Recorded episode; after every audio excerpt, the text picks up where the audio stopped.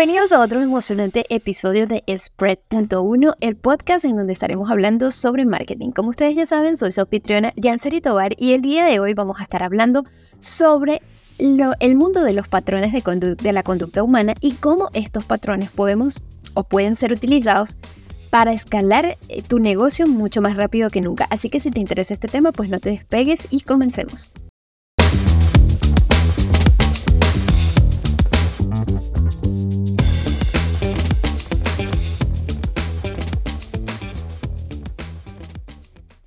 Y bueno, para comenzar este episodio quiero decir que comprender los patrones de conducta humana es un factor esencial para cualquier emprendedor o para cualquier persona que lleve un negocio. Y esto se debe a que la psicología y la neurociencia nos muestran cada día que los seres humanos son criaturas de hábitos y emociones bastante predecibles.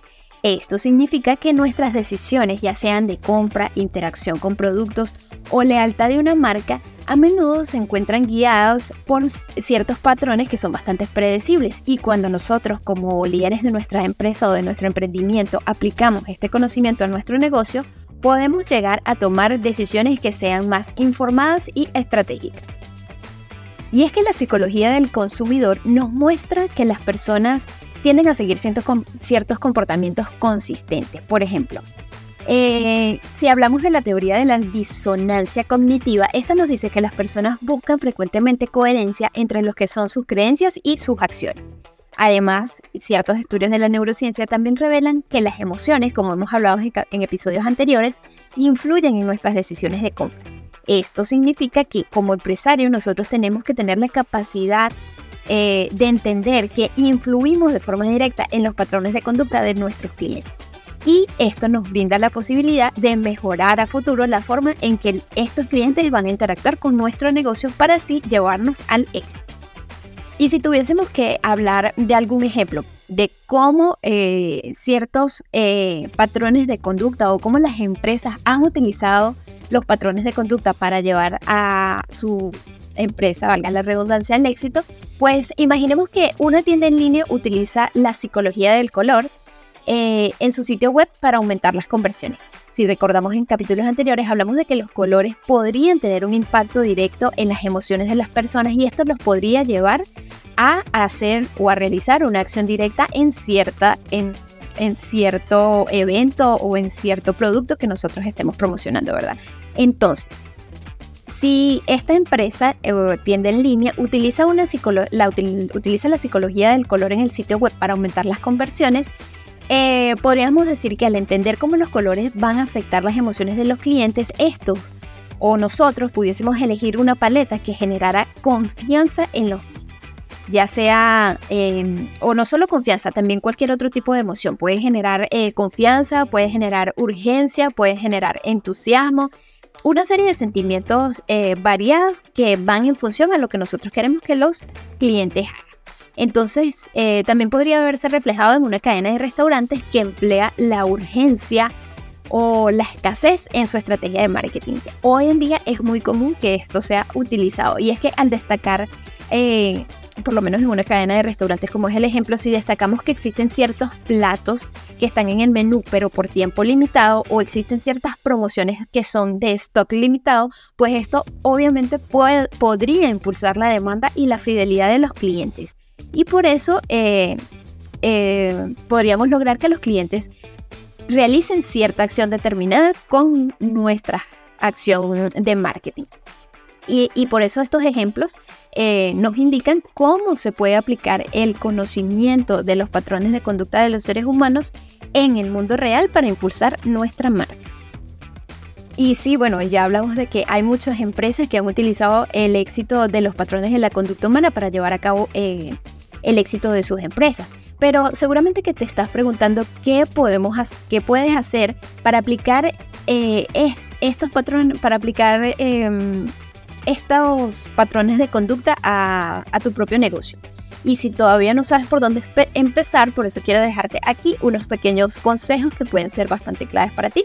El primero de estos es que conozcas a tu audiencia a fondo. Yo siento que este es uno de los consejos principales, ya que investigar a tus clientes y realizar em, un estudio a fondo de quiénes son, o qué es lo que buscan, nos va a llevar a tener un mejor éxito. Por eso te recomiendo siempre que investigues a tus clientes, que realices encuestas, analiza estos datos recibidos en las encuestas y comienza a realizar pruebas para tratar de comprender sus motivaciones y deseos en cuanto a tu marca. ¿Qué emociones eh, sienten tus clientes cuando están cerca de tu marca o cerca del producto que ofreces? ¿Cuáles son las necesidades que van a influir en sus decisiones de compra o en sus decisiones eh, generales a tu, a tu producto, a tu servicio, etcétera. Entonces siempre conoce a tu audiencia a fondo porque es lo primordial para poder evaluar así los patrones de conducta que los van a llevar a ellos a realizar, tu a realizar una compra, en este caso, eh, y eso por supuesto te va a beneficiar más adelante para tu negocio.